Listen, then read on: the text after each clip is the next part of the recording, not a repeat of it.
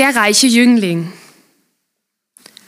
Und als er auf den Weg hinausging, lief einer herzu, fiel vor ihm auf die Knie und fragte ihn, Guter Meister, was soll ich tun, um das ewige Leben zu ererben? Jesus aber sprach zu ihm, Was nennst du mich gut? Niemand ist gut als Gott allein. Du weißt die Gebote, du sollst nicht töten, du sollst nicht Ehe brechen, du sollst nicht stehlen, du sollst nicht falsches Zeugnis reden, du sollst nicht rauben, ehre deinen Vater und deine Mutter. Er aber antwortete und sprach zu ihm, Meister, dies alles habe ich gehalten von meiner Jugend an. Da blickte ihn Jesus an und gewann ihn lieb und sprach zu ihm, Eins fehlt dir. Gehe hin, verkaufe alles, was du hast, und gib es den Armen. So wirst du einen Schatz im Himmel haben. Und komm, nimm das Kreuz auf dich und folge mir nach. Er ward aber traurig über diese Rede und ging betrübt davon, denn er hatte viele Güter.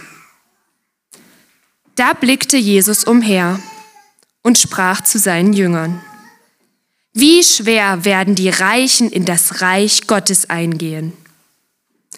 Die Jünger aber erstaunten über seine Worte. Da hob Jesus wiederum an und sprach zu ihnen, Kinder, wie schwer ist es für die, welche ihr Vertrauen auf Reichtum setzen, in das Reich Gottes einzugehen. Es ist leichter, dass ein Kamel durch ein Nadelöhr gehe, als dass ein Reicher in das Reich Gottes komme. Sie aber entsetzten sich sehr und sprachen untereinander, wer kann denn gerettet werden? Jesus aber blickte sie an und sprach, bei den Menschen ist es unmöglich, aber nicht bei Gott, denn bei Gott sind alle Dinge möglich. Ich möchte gern mit uns beten. Gott, ich danke dir für dein Wort, das du uns geschenkt hast und in dem wir Orientierung finden dürfen.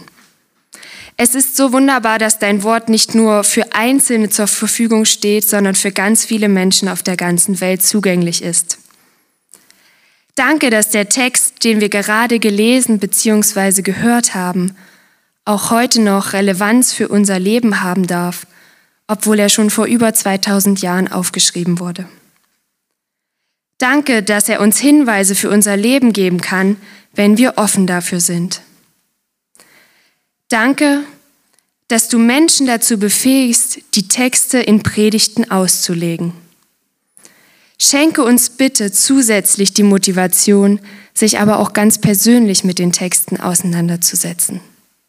Amen.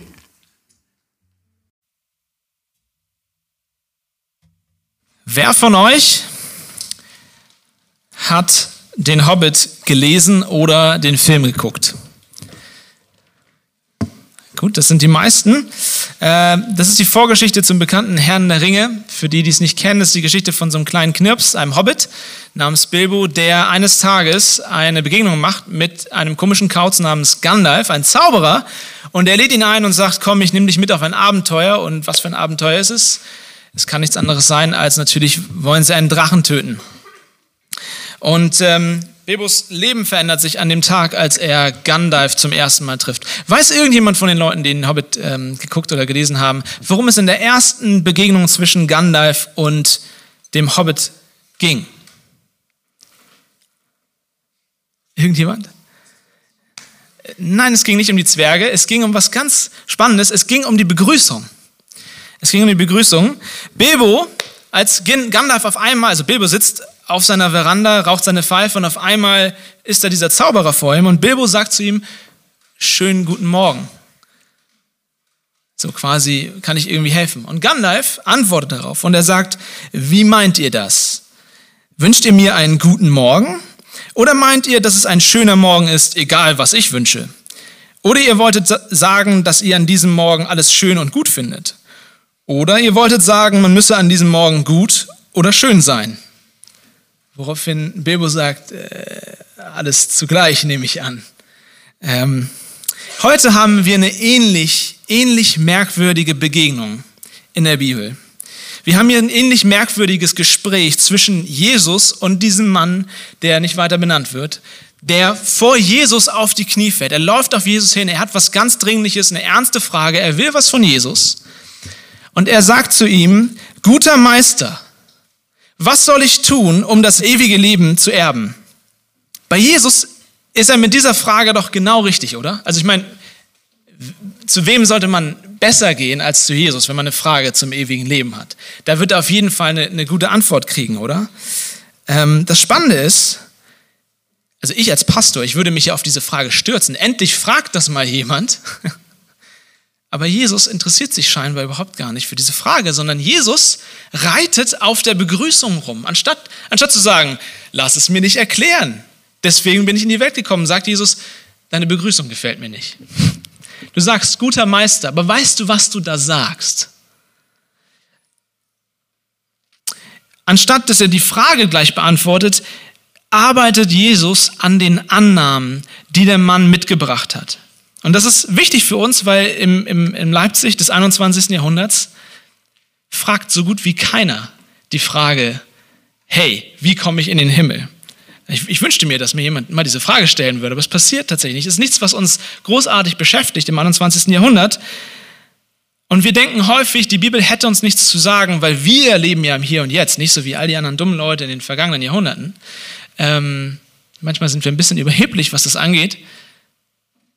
Aber das Spannende ist, Jesus geht gar nicht so sehr auf die Frage ein, sondern Jesus ist hinter dem Herzen dieses Mannes her. Und er hat, er hat etwas von, vom Anfang an dieser Diskussion hat Jesus diesem Mann etwas zu sagen und er redet direkt in sein Herz hinein. Und ich möchte euch einfach darauf vorbereiten, wenn ihr euch vielleicht nicht diese Frage stellt, die der Mann mitbringt, macht euch darauf bereit, dass Jesus durch diese Worte möglicherweise zu eurem Herzen spricht und es mehr mit euch zu tun hat, als ihr denkt. Jesus sagt, was nennst du mich gut? Er nimmt dieses guter Meister und er reitet richtig auf dieser Begrüßung rum. Er sagt, was nennst du mich gut? Niemand ist gut, außer Gott allein. Und manchmal haben wir Christen mit diesem äh, Satz hier so ein bisschen Schwierigkeiten. Ich will das nur ganz kurz aufklären. Manche Leute denken, dass Jesus hier sagt, ich bin nicht Gott, ich bin nicht gut und deswegen bin ich nicht Gott. Das sagt er aber nicht. Er sagt, er sagt das, was er dort sagt. Er sagt, was nennst du mich gut? Niemand ist gut außer Gott allein.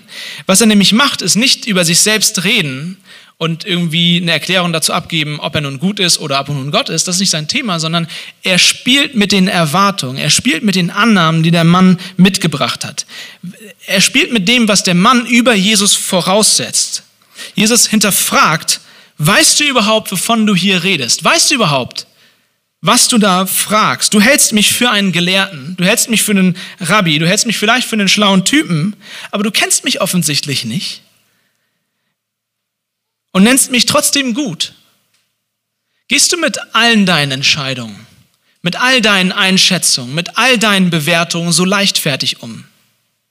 Bist du in all deinen Einschätzungen so oberflächlich, wie du mich einfach gut nennst? Das ist das, was Jesus hier eigentlich tut. Er hinterfragt, ob er weiß, wovon er redet. Er sagt, interessant, dass du von was Guten sprichst. Weißt du was? Weißt du überhaupt, was, was wirklich, wirklich gut ist? Weißt du, wie man Dinge richtig bewertet, wie man ihren Wert einschätzt? Und dann müssen wir gucken, was für einen absoluten Charakter das Vokabular in diesem ganzen Abschnitt hat. Das ist nämlich, ist nämlich spannend.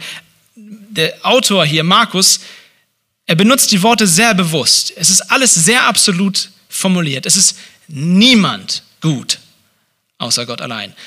Es ist Gott allein, der gut ist. Es ist eine absolute Gegenüberstellung. Niemand und allein. Und das geht den ganzen, die ganze Zeit so weiter. Es ist alles, was der Mann weggeben muss an die Armen. Nicht ein bisschen, nicht viel, alles. Es ist nicht irgendwie schwierig, für die Reichen in den Himmel zu kommen. Es ist unmöglich. Und Jesus bringt dann dieses Beispiel mit dem Kamel, um einfach zu unterstreichen, wie absolut die Aussage ist. Und wir müssen das in diesem Kontext verstehen, weil wenn Jesus sagt, was nennst du mich gut, sagt er, sagt er nicht gut in dem Sinne wie mein mein fast vierjähriger Sohn gut sagt, wenn ich ihn frage, hey, wie war dein Tag im Kindergarten? Dann sagt er nämlich immer, und zwar jeden Tag, gut. Und ich will noch mehr hören, aber es ist einfach nur gut. Und gut bedeutet nicht schlecht, nichts Besonderes zu erzählen und wahrscheinlich ganz okay. Das, das bedeutet gut. Das ist nicht das Gut, was Jesus meint. Wenn Jesus gut sagt hier, dann meint er das ultimativ Gute. Es ist niemand gut außer Gott allein. Er redet von dem Besten. Er redet von dem einen, das man wirklich mit absoluter Sicherheit gut nennen kann, das sich von allem anderen abhebt. Und dann, dann gibt Jesus diesem Mann die Gebote. Ja, hat jemand schon mal von den zehn Geboten gehört?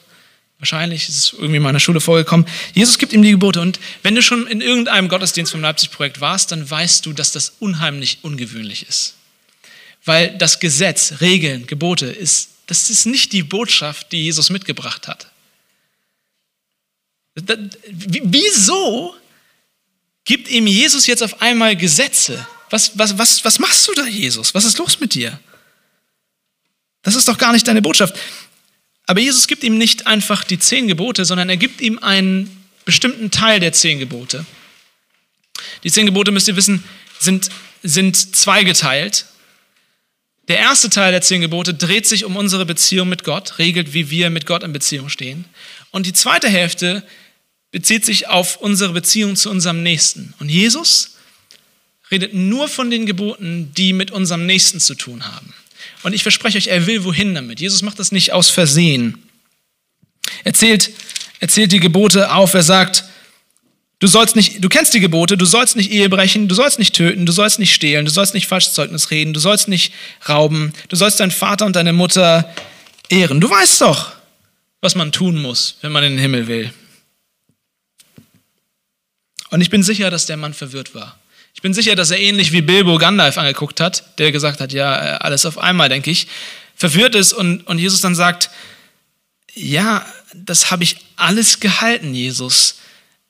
Und er ist, er ist mit Sicherheit verwirrt, weil das die banalste Antwort ist, die Jesus geben kann.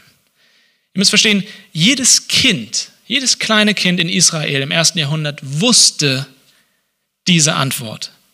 Jeder in Israel wusste, dass das die Antwort auf die Frage ist, was muss ich tun, um, bei, um, um Gott zu gefallen? Ich muss die Gebote halten. Es ist, es ist simpel. Gott will, dass es seine Gebote hat. Das weiß jeder. Aber das ist nicht der Grund, warum dieser Mann zu Jesus angelaufen kommt, auf die Knie fällt und mit Ernst sagt, was muss ich tun? Um es auch wirklich, wirklich, wirklich zu schaffen. Ihm, er sagt, ja Jesus, das habe ich alles gehalten und meint damit, das weiß ich alles schon, das habe ich alles schon durch, das Level habe ich schon erreicht. Das habe ich drauf, Jesus. Ich bin zu dir gekommen, weil ich dachte, du wärst ein Experte. Ich dachte, du wärst ein besonderer Guru, jemand mit einem, der mir irgendwie vielleicht einen Geheimtipp geben kann, einen, einen Trick, was ich noch tun kann, um so ganz sicher zu sein. Ja? Er, er, er will etwas mehr. Da muss doch noch irgendwas sein, Jesus. Irgend, irgendein irgendeine Sache, die du mir noch beibringen kannst, die ich noch nicht weiß.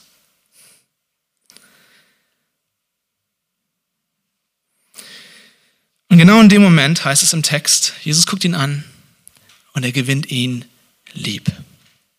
Jesus macht, Jesus will ihn nicht ärgern. Er gewinnt ihn lieb. Und, er, und er, es ist, als wenn er sagen würde, okay, lass uns nicht mehr rumeiern. Lass uns nicht, lass uns nicht spielen, lass uns nicht Katz, Katz und Maus spielen, sondern du willst den Trick haben, du willst den Geheimtipp haben, lass mich, lass mich dir helfen, lass mich dir die eine Sache sagen, wegen der du gekommen bist. Und er sagt, eines fehlt dir. Eine Sache. Es gibt eines, du willst ein extra, so zwischen uns und so ein, so ein Insider? Eine Sache habe ich für dich. Willst du wissen, was es ist? Geh hin und gib alles, was du hast, deinen ganzen Reichtum den Armen, und dann komm und folge mir nach. Wow. Das ist nicht ganz so die Antwort, auf die er gehofft hat. Wir lernen an dieser Stelle im Text, dass dieser Mann sehr reich war, richtig reich, Und das ist genau das, worauf Jesus hingearbeitet hat. Genau das, worauf Jesus von der Begrüßung an hin wollte. Jesus weiß ganz genau, was er macht. Er sagt quasi, okay, hier sind die Gebote. Du sollst nicht töten, du sollst nicht stehlen, du sollst nicht Ehe brechen und so weiter. Und der Mann sagt, ja, das habe ich doch alles gemacht, das weiß ich schon. Aber Jesus zitiert sehr bewusst nur die zweite Hälfte. Und in diesem Moment, als er von dem Reichtum des Mannes spricht, kommt Jesus mit der Schärfe eines Schwertes ins Herz dieses Mannes. Und er kommt zu dem Gebot, das er noch nicht genannt hat. Er kommt zum ersten Gebot. Er hinterfragt, du hast all diese Gebote gehalten, richtig? Ja, richtig. Was ist mit dem ersten Gebot? Hast du das auch gehalten? Das erste Gebot lautet, du sollst keine anderen Götter neben mir haben. Du sollst dir keine anderen Götter neben mir machen. Und damit ist Jesus genau an dem Punkt, wo es diesen Mann am härtesten trifft. Martin Luther, spannender Typ, vor 500 Jahren hat er gelebt, kannst du mal Wikipedia gucken. Martin Luther hat so einen großen Katechismus geschrieben, da erklärt er die zehn Gebote und was sie bedeuten und er erklärt, wie sie funktionieren. Er sagt, die zehn Gebote sind spannend, weil eigentlich sind die, neun, die also alle anderen Gebote erklären nur das erste Gebot, sind einfach nur Erklärungen, wie das im Alltag aussehen kann. Und alle Gebote machen keinen Sinn, wenn du das erste Gebot nicht verstehst. Und das erste Gebot hast du immer gebrochen. Du hast das erste Gebot schon lange gebrochen, wenn du eins der anderen Gebote brichst. Was meint er damit? Das erste Gebot ist, wir sollen keine anderen Götter haben. Wenn wir stehlen, dann passiert etwas in unserem Herzen. Wenn wir stehlen, brechen wir nicht einfach ein Gesetz, sondern wenn wir stehlen, dann begehren wir, wollen wir etwas, sehnen uns nach etwas und sind bereit, jemandem anderen Leid anzutun, um diese eine Sache zu haben. Und wisst ihr, was dann passiert ist? In meinem Herzen habe ich diese eine Sache schon zu einem Gott gemacht. Oder wenn ich die Ehe breche, ist es nicht einfach nur, das sind nicht einfach Umstände, die dazu geführt haben, sondern der Wunsch nach einer sexuellen Befriedigung oder vielleicht einfach nur der Wunsch, mein Ego zu pushen ist so groß geworden, so unnormal groß geworden, dass ich bereit bin, vielleicht meine ganze Familie leiden zu lassen. Und die, die Bibel sagt, dann hast du bereits einen Gott in deinem Herzen geschaffen. Und auch Mörder, wenn du dich damit mal auseinandersetzt, die allermeisten Mörder, es gibt Ausnahmen und das sind die ganz kranken Fälle, aber die allermeisten Morde passieren nicht, weil die Person Lust und Spaß am Morden hat. Die meisten Morde passieren aus gewissen Motiven, aus einem da, da, da will man ein Erbe haben oder das Ego von jemandem ist verletzt in einem Streit und da ist etwas, was einem so wichtig geworden ist, dass man bereit ist, dafür alles zu tun, selbst zu töten. Seht ihr, alle anderen Gebote brechen wir nur, weil wir das erste Gebot schon gebrochen haben, weil wir etwas zu unserem Gott machen. Die Bibel nennt das Götzendienst. Altes, schwieriges Wort, und vielleicht denken wir, ah, okay, Gottes, Götzendienst, ähm, das ist nicht mehr wirklich unser Thema, das haben wir nicht in unserer Gesellschaft, das kennen wir auch eigentlich gar nicht. Das kannst du vielleicht in Indien irgendwo auf dem Dorf erzählen, Götzendienst, da haben sie so kleine äh, Statuen, da fallen sie vor nieder und sowas, aber sowas, das ist ja für uns Leipziger im 21. Jahrhundert nicht mehr das Thema. Ach wirklich? Wirklich? In der Antike, zu der Zeit von Jesus, hatten sie für alles einen Gott. Für alles einen Gott. Es gab einen Gott für das Staatswesen oder für die Politik, Zeus. Ja, es gab einen Gott für, für das Kinderbekommen, das war die Hera. Oder es gab einen Gott für Sex, Aphrodite. Es gab einen Gott für Geld. Es gab einen, es gab einen Gott für den Erfolg. Es gab einen Gott für Macht. Es gab für all diese Dinge eigene Götter. Sind das alles Dinge, an denen wir heute nicht mehr hängen? Mit denen, mit denen wir nicht mehr irgendwie in Berührung kommen und die uns so wichtig werden können, dass wir unser ganzes Leben dafür hinschmeißen. Dir, dir fallen keine Leute ein, die für solche Dinge leben. Dieser Mann hier hat offensichtlich sein Leben an seinen Reichtum gehängt, seine Identität an seinen Reichtum, an seine Finanzen gehängt. Und ähm, wir lesen hier, dass es ein besonders reicher Mann war. Das heißt, ich, ich kann mir sehr gut vorstellen, dass er als, als, als reicher Mensch mit Geschäften vertraut war. Und die ganze Geschichte, wenn du sie genau liest, dann fällt dir auf, dass Jesus ihm hier auch ein Geschäft vorschlägt. Ein Tausch, ein Handel. Er kommt zu ihm und sagt ihm, weißt du was? Es gibt eine Sache, die dir fehlt. Lass mich, lass mich dir einen Handel anbieten als Antwort auf deine Frage. Lass mich dir einen Tausch anbieten. Gib du dein Reichtum auf und folge mir dafür nach. Lass dein Geld los und nimm dafür das Kreuz in die Hand. Lass deine Schätze liegen und nimm dafür einen ewigen Schatz im Besitz. Gib alles den Armen und du bekommst stattdessen mich. Dir fehlt eine einzige Sache. Dir, dir fehlt die wichtigste Sache. Und ich schlage dir einen Handel vor, damit du sie bekommst. Das ist richtig gutes Zeug. Es kostet dich was, aber es lohnt sich. Das ist, das ist das, was Jesus ihm hier sagt. Er spielt quasi eine kleine Runde, der Preis ist heiß mit ihm. Kennt die Sendung noch irgendjemand? Als ich ganz klein war, gab es die noch. Der Preis ist heiß, wo du, wo du Preise schätzen musst. Und jetzt wird klar, warum Jesus auf dieser Begrüßungsformel rumgeritten hat. Seht ihr das? Er, er sagt, weißt du überhaupt, wenn du von gut sprichst, was wirklich gut ist? Er hinterfragt, ob dieser Mann wirklich gut im Einschätzen von Preisen ist, im Wertschätzen von etwas ist. Weil er jetzt einen Handel vorschlägt und er sagt, gib deinen Reichtum auf und ich gebe dir mich. Ich gebe dir etwas so viel Besseres. Schlägst du ein? Und dieser Mann vertraut mit Geschäften, kalkuliert. Und er versteht sehr genau, was Jesus ihm vorschlägt. Aber dann geht er traurig und betrübt weg. Er hat die Kalkulation rattern lassen und er hat gesagt, das ist zu teuer. Ich kann nicht all mein Reichtum aufgeben für das, was du mir bietest. Ich mache das nicht mit. Was Jesus ihm anbietet, hat für ihn einen zu hohen Preis. Sein Götze, sein Geld, sein Reichtum ist in seinen Augen besser als das Gute, was Jesus ihm anbietet. Und wo wir gerade beim Thema Geld sind. Welche Person der Geschichte redet mehr als jede andere von Geld? Kurze Geschichtsstunde. Natürlich Karl Marx, der Erfinder des Kommunismus. Sein, sein Buch Kapital, Kapital erster Band, wurde hier in dieser Stadt äh, zum ersten Mal gedruckt. Ist irgendwie auch ironisch, dass er als jemand, der gegen den Kapitalismus gekämpft hat, sich unheimlich festgefahren hat mit dem Thema Geld. Aber er ist noch für was anderes bekannt. Er ist bekannt dafür, ähm, für seine Religionskritik. Ja, ich weiß nicht, ob ihr schon mal gehört habt. Jesus, äh, äh Jesus sag ich schon. Karl Marx, ui, ähm, Karl Marx ist, hm, für manche ist er das, naja. Karl Marx, Karl Marx, er hat diesen Satz gesagt, dass die Religion das Opium für das Volk sind oder wie Opium für das Volk sind. Habt ihr das schon mal gehört, den Satz?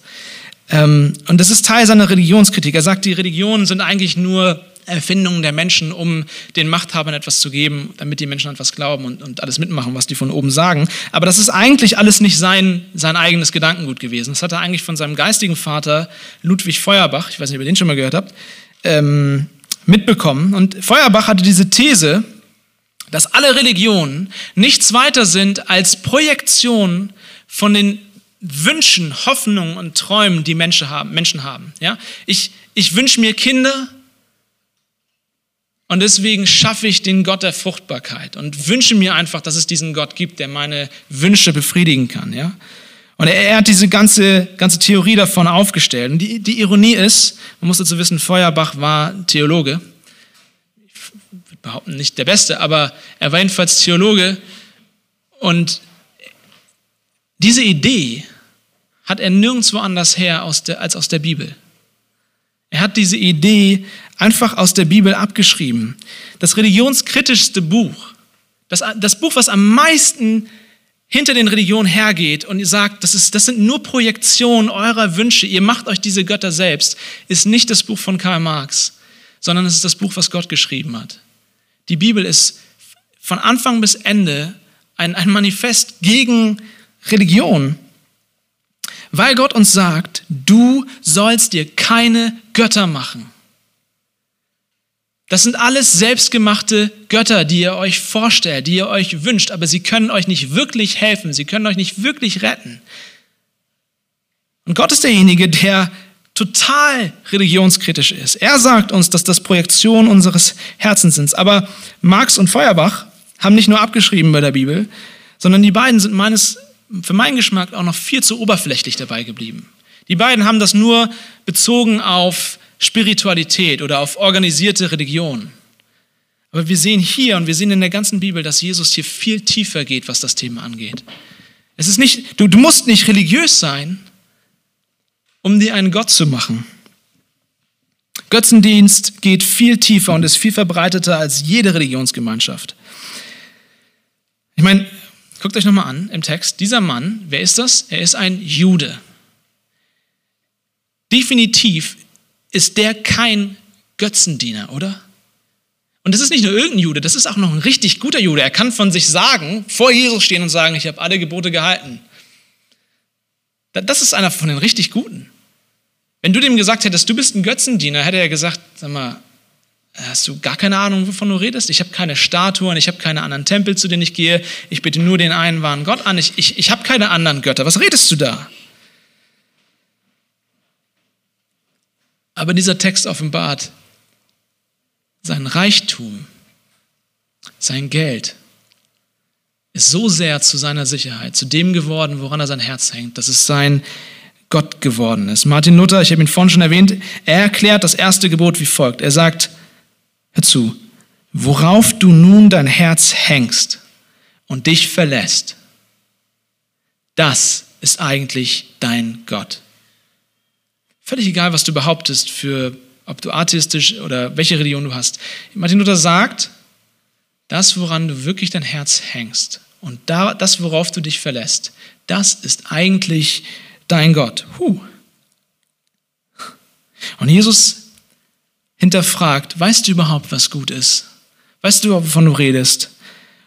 Um als Anlass, er benutzt diese Begrüßung als Anlass, um zum eigentlichen Problem dieses Mannes zu kommen. Um das eine rauszufischen, worum es wirklich geht. Sein Problem sind nicht irgendwelche Gesetze. Sein Problem ist nicht, dass er sich nicht an irgendwelche religiösen Formeln halten kann. Sein Problem ist auch nicht, dass er nicht alle spirituellen Praktiken kennt und nicht richtig die, die Yoga-Positionen drauf hat, sondern sein Problem ist, dass er seinen Reichtum zu dem einen gut gemacht hat, hat dem einen Guten gemacht hat, zu seinem Gott gemacht hat. Vielleicht, vielleicht hat das doch was mit uns zu tun heute. Ich habe da so drüber nachgedacht. Eigentlich hat das vor zwei Wochen schon bei mir gerattert. Da habe ich diesen Text noch gar nicht so vor Augen gehabt. Aber da ist mir was klar geworden. Ich habe das, hab das einer Gruppe von, hier, von den Leuten hier im Leipzig-Projekt schon erzählt, aber wir im Leipzig-Projekt sind spendenbasiert. Und das heißt, ich als Pastor, ich muss so ein bisschen ein Auge darauf werfen, dass unsere Finanzen stimmen, dass wir nicht in den Miesen sind und den Laden schließen müssen. Und als Verantwortlicher dafür habe ich natürlich eine App auf meinem Handy, wo ich die Finanzen mit handeln kann, wo ich den Kontostand sehe und so weiter, wie wir das alle haben für unsere eigenen Finanzen. Und ich wünschte, es wäre anders. Aber es würde reichen, wenn ich da alle zwei Wochen mal reingucken würde, weil so viel passiert auf unserem Konto tatsächlich nicht. Das würde vollkommen ausreichen. Und vor zwei Wochen ist mir klar geworden, dass ich eine, eine Angewohnheit angefangen habe. Etwas, etwas angefangen habe, das ist unterbewusst eingeschlichen. Ich habe nicht irgendwie das entschieden, das ist einfach passiert. So dass ich irgendwie nicht nur täglich, sondern mehrmals täglich ganz automatisch, fast zwanghaft mein Handy raushole, die App öffne, um einfach nur zu sehen, wie unser Kontostand vom Leipzig-Projekt ist. Ja, ich schäme mich. Und in, irgendwann ist mir aufgefallen, André, was machst du da eigentlich? Warum machst du das eigentlich? Ich, ich mache das, weil ich meine Sicherheit auf diesen paar Zahlen finden will, in diesen paar Zahlen auf, meinem, auf diesem Bankkonto sehen will. Ich suche etwas, worin ich, worauf ich mich verlassen kann, etwas, etwas, woran ich mich festhalten kann. Ah, okay, wir sind nicht in den Miesen.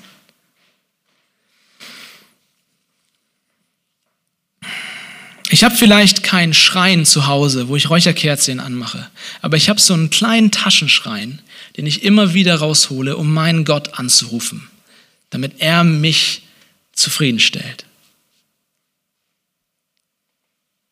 Wie ist es bei dir? Wie, es, wie, das, wie sieht es bei dir aus? Welche Rolle spielen Finanzen für dich? Welche Rolle spielt es, finanziell abgesichert, sein, ab, abgesichert zu sein für dich? Ist, ist Geld für dich etwas, was du benutzt? Oder benutzt Geld dich? Kontrolliert Geld deine Gedanken und deine Träume und deine Wünsche? Hängst du dein Herz auch wie ich, wie ich gestehen muss, an, an deinen Kontostand? Wie wichtig ist dir Geld? Man muss nicht reich sein, um Geld als seinen Götzen zu haben. Geh mal ins Casino. Ich weiß nicht, ob es das hier in Leipzig gibt, in Hamburg, wo ich herkomme, da gab es ein Casino. Ähm, da siehst du Leute, die sind so kaputt, die haben, die haben kaum, also in Hamburg habe ich mich mal gefragt, da gab es immer so ein paar, eigentlich gab es einen Dresscode, aber ein paar Leute, die irgendwie wahrscheinlich Stammgäste waren, die durften auch in Jogginghosen rein und so weiter. Und jedes bisschen Geld, was sie haben, haben sie ins Casino geschleppt. Es waren keine reichen Leute. Aber trotzdem war, war Geld das, wofür sie gelebt haben, weil sie gehofft haben, irgendwie an Geld zu kommen, irgendwie den, den, den, den Gewinn zu bekommen. Du musst nicht reich sein, um, um, um Geld als dein Gott zu haben. Neid ist übrigens auch ein Indikator dafür. Wenn du viel reiche Leute neidisch beliebäugelst. Aber es wird noch schlimmer, Freunde. Es wird noch viel es wird noch erst, wird schlimmer, es tut mir leid. Ähm, wenn ihr euch das anguckt, Jesus, nachdem der Mann weggeht, erklärt das Ganze seinen Jüngern. Seine Jünger gucken ihn an und denken, was ist hier gerade passiert? Und Jesus, lass es mich erklären. Und er, er sagt ihnen, wie schwer es ist, für reiche Leute in den Himmel zu kommen. Und er erklärt das Ganze. Und er bringt dieses Beispiel vom Kamel und dem Nadelöhr. Ja? Und ich weiß, da gibt es irgendwelche Versuche, das zu erklären, als wenn es, in, manche Theologen sagen, es gäbe ein, ein kleines Tor in Jerusalem in der Mauer, das nennt man Nadelöhr und das Kamel hat versucht, sich durchzuquetschen durch dieses Nadelöhr. Also Jesus will damit eigentlich nur sagen, das ist relativ schwer, aber kann man schon schaffen. Das ist alles Blödsinn. Jesus, es ist sehr offensichtlich, was Jesus hier sagen will. Er sagt, stellt euch das größte Tier vor, was ihr kennt. Ja, Im Nahen Osten war es das Kamel. Das ist das größte Tier, was ihr, was ihr kennt. Und jetzt stellt euch das, das kleinste Loch vor, was ihr kennt. Das war damals einfach das Nadelöhr. Hat er gesagt, passt das, das eine in das andere? Und alle sagen nein. Und dann sagt er, genau, es ist unmöglich für jemanden, der sein Vertrauen in seinen Reichtum setzt, in den Himmel zu kommen, zu Gott zu kommen. Unmöglich. Und die Jünger sind völlig erschrocken. Sie erschrecken und sie sagen aber, Jesus, wer kann dann überhaupt gerettet werden? Wer kann dann überhaupt in den Himmel kommen? Das ist zu heftig. Und da müsst ihr drüber nachdenken jetzt. Die Jünger waren nicht reich. Die Jünger haben doch gar kein Problem mit der Geschichte. Warum sind sie so erschrocken? Sie könnten doch eigentlich sagen, ha, dem Reichen hast du es gezeigt. Machen sie aber nicht, sondern sie sind bis auf ihre Knochen erschrocken. Warum? Weil die Jünger verstehen, welche Implikationen das hat, wie das Ganze richtig angewendet wird. Nämlich, wenn es falsch ist, sein ganzes Vertrauen an Reichtum zu hängen und wenn es möglich ist, aus seinem Geld seinen Götzen zu machen, dann ist es genauso möglich, dass du aus all, allen anderen Dingen deinen Götzen machst. Dein Vertrauen an andere Dinge hängst. Und die Jünger sind, sind sich in dem Moment bewusst, wenn der Reiche dran ist, dann sind wir auch dran. Wir haben auch Dinge, an die wir unser Herz hängen, mehr als alles andere. Wisst ihr, Götzen sind, wenn wir gerade von diesem Gut, guter Meister, was ist wirklich gut, wenn wir davon gerade reden, Götzen sind nichts Schlechtes. Götzen sind nichts Böses, sondern Götzen sind Dinge, die an sich gut sind, die wir aber zu sehr wollen, nach denen wir uns zu sehr ausstrecken, die wir zu sehr begehren, die wir zu viel lieben. In dem Moment, wo du etwas zu viel liebst, wird aus etwas eigentlich Guten etwas Schlechtes. Könnt ihr mir folgen? Kurzes Beispiel. Ist es gut, eine erfüllte Karriere zu haben? Sind wir uns einig? Okay. Ist es gut, wenn man seine Kinder liebt? Klar. Nichts einzuwenden. Ist es gut, wenn ich meine Karriere mehr liebe als meine Kinder? Jetzt ist es schwieriger, oder? Gute Dinge, die ich in einer falschen Weise zu hoch schätze, zu sehr liebe, können dadurch, dass mein Herz in Unordnung gerät, ins Chaos fällt, schlecht werden. Nicht, dass die Sache selbst schlecht wäre, aber wir hängen sie zu hoch. Und jeder Mensch, sagt die Bibel, sagt Jesus, zeigt Jesus hier in dieser Geschichte, hängt sein Herz an Dinge, an Menschen, an irgendetwas, das nicht Gott ist. Aber was, was ist wirklich gut? Was nennen wir, was nennst du gut? Niemand ist gut als Gott allein. Das macht Jesus uns hier klar. Manche Menschen haben Geld als Götzen, so wie er. Aber manche Menschen haben Sex als Götzen oder Status oder Ansehen oder Erfolg oder Macht. Viele Menschen haben sich selbst als Götzen. Guck dir 90 Prozent der Instagram-Seiten an. Oder manche Menschen haben das Ideal einer perfekten Beziehung als Götzen oder einen bestimmten Menschen. Was, was ist denn Stalking zum Beispiel? Ist Stalking nicht, wenn jemand einen anderen Menschen zu einem Gott macht, dass er ihn so sehr will, dass er sich nicht mehr beherrschen kann? Das Problem ist, auch wenn das vielleicht alles nette Sachen sind, es sind nicht gute Sachen in dem Sinne, wie Jesus es meint. Es sind nicht ultimativ gute Sinne. Sie können uns nicht wirklich zufriedenstellen. Nichts außer Gott ist wirklich gut. Nichts außer Gott ist wertig genug, um dieses Vakuum, was wir in unserem Herzen haben, zu füllen. Wenn du dein, das ist der Grund, warum, wenn du deinen Partner, deine Beziehung zu deinem Gott machst, du so ein Gewicht auf diese Beziehung legst, dass entweder du oder dein Partner darunter kaputt gehen werden. Das ist der Grund, warum es so häufig passiert, dass in Beziehungen, wo Leute sich so unheimlich lieben und sie sind so verliebt und es ist alles so toll, irgendwann geht was schief in der Beziehung und die Person, die du vorher noch geliebt hast und von der du vorher noch geschwärmt hast, ist jetzt der Teufel in Person. Warum ist das so? Weil, du, weil Menschen nicht dafür gemacht sind, Gott zu spielen. Weil du, aus, weil du aus einem Menschen so etwas Hohes gemacht hast, aus dieser Beziehung zu diesem Menschen so etwas Hohes gemacht hast, so viel Druck darauf gegeben hast, dass jetzt, wo er dich enttäuscht hat, er deine ganze Rache fühlen muss. Desto höher du es hängst, desto tiefer fällt es später. C.S. Lewis, ich habe es euch abgedruckt in dem Programmheft, ähm, hat Folgendes geschrieben. Das finde ich spannend. Ich lese nicht das ganze Zitat, ich lese die zweite Hälfte. Wenn wir die geradezu schamlosen Verheißungen auf Belohnung und die fantastischen Belohnungen, die in den Evangelien verheißen werden, betrachten, scheint es, als müssten unsere Wünsche dem Herrn eher zu schwach als zu groß vorkommen.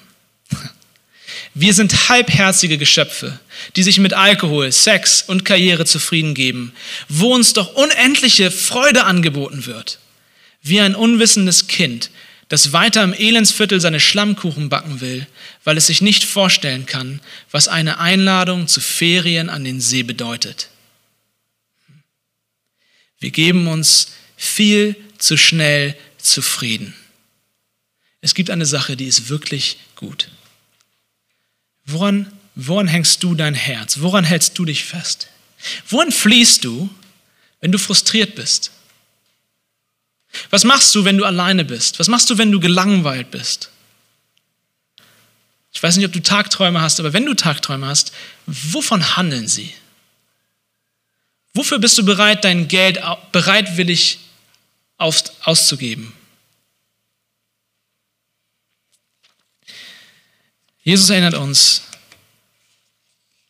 was nennst du gut? Es gibt nur eine Sache, die wirklich gut ist. Eine Sache, die wirklich verdient hat, so genannt zu werden. Wir Christen, auch wenn du uns vielleicht komisch findest, aber um uns besser zu verstehen, wir Christen, wir folgen Jesus nicht nach, weil es einfach richtig ist. Wir folgen Jesus nach, weil wir in ihm etwas Besseres gefunden haben. Wir führen kein miserables Leben, weil wir Jesus nachfolgen, sondern wir haben etwas gefunden, das wir wahrlich gut nennen können. Und jetzt ist wichtig, Freunde, dass es nicht um unser, um unser Lippenbekenntnis geht. Ja? Oder unsere, unsere Religionszugehörigkeit. Ne? Ganz ehrlich, im Vergleich mit diesem Mann in, dem, in der Geschichte, wenn wir das Spiel spielen, wer ist der bessere Christ? Da verlierst du. Der konnte stolz sagen, er hat alle Gebote gehalten. Bist du so ein guter Christ wie er? Und trotzdem geht er traurig weg, weil er einen Götzen hatte, an dem er mehr gehangen hat als an dem, was Jesus ihm geboten hat. Das heißt für uns, auch wenn wir uns Christen nennen, wir müssen uns fragen, was ist wirklich? Was ist eigentlich dein Gott? Und wisst ihr, dieser Kerl bekommt nicht das extra harte Programm. Es ist nicht so, dass Jesus hier besonders hohe Maßstäbe setzt, so für Fortgeschrittene. Dieser Typ bekommt nicht radikale Jesus-Nachfolge geboten. Dieser Typ bekommt stinknormale Jesus-Nachfolge geboten. Das ist das, was Jesus von jedem Einzelnen von uns fordert. Er sagt, ich biete dich mir, mich selbst an. Folg mir nach. Alles, was du tun musst, ist alles andere hinter dir zu lassen. Und zu verstehen, dass ich das Größte bin, das Beste bin, was du je gehabt hast. Mein Bruder, meine Schwester, wo suchst du deine Sicherheit? Woran hängst du dein Herz? Woran setzt du dein Vertrauen? Und dann endet Jesus und sagt, es ist unmöglich, da muss jemand pullern, äh, unmöglich. Es ist unmöglich, gerettet zu werden. Hm. Und dann sagt er diesen spannenden Satz, aber bei Gott sind alle Dinge möglich. Jesus ist, müssen wir uns daran erinnern, wenn ihr die ersten, den ersten Vers dieses Textes lest, er ist auf dem Weg. Auf dem Weg wohin? Er ist auf dem Weg nach Jerusalem, wo er ans Kreuz gehen wird, um dort zu sterben. Jesus sagt hier, es ist unmöglich für euch. Ihr könnt euch nicht freikämpfen von eurem Götzendienst. Das ist zu stark. Eure Herzen hängen so sehr an den Dingen, dass ihr mich nicht nehmen könnt. Es braucht eine göttliche, eine übernatürliche Intervention in unsere Geschichte und Jesus ist auf dem Weg, unsere Herzen zurückzugewinnen. Wir können unsere Herzen nicht frei bekommen, aber Jesus kommt und er sagt, ich möchte euch zurückgewinnen. Und er geht ans Kreuz. Was passiert? Was passiert am Kreuz? Was macht er da? Jesus gibt sein Leben für uns. Er stirbt an unserer Stelle. Und er will unser Herz zurückgewinnen. Und was, was das Evangelium eben nicht ist, ist, dass Jesus uns sagt, hey, wenn du mir nachfolgen willst, tu das, tu das, tu das und dann bist du ein guter Mensch. Das ist genau das Gegenteil von dem, was Jesus sagt. Nämlich Jesus geht ans Kreuz und er sagt, ich gebe mein Leben für dein Leben. Du musst gar nichts tun, denn du kannst gar nichts tun.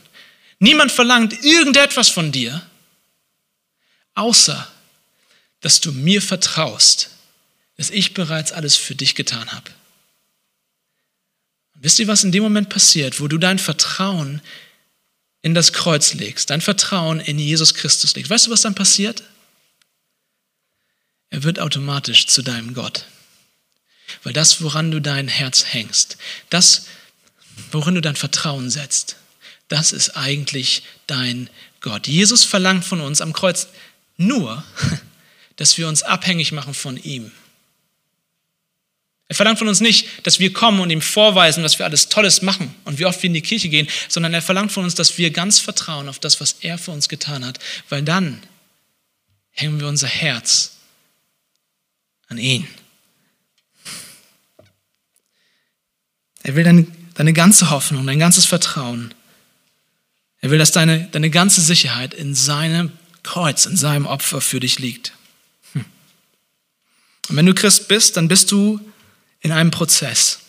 Und dieser Prozess sieht so aus, dass wir immer wieder, ganz besonders an so einem Sonntag wie heute, immer wieder zu Jesus kommen mit unseren kleinen Götzen, die wir uns gemacht haben und sagen, Jesus, ist es mir schon wieder passiert und hier ist schon wieder, ich bin schon wieder gegen, ich habe schon wieder gegen deine Gebote verstoßen, aber Noch viel schlimmer, ich habe ich hab mir Götter gemacht. Vergib mir. Ich vertraue dir. Ich vertraue dem, was du getan hast für mich. Ich glaube an das, was du getan hast am Kreuz. Und wir bekennen unsere Sünden und Jesus vergibt uns. Und dann sagt, es ist okay, ich habe alles getan.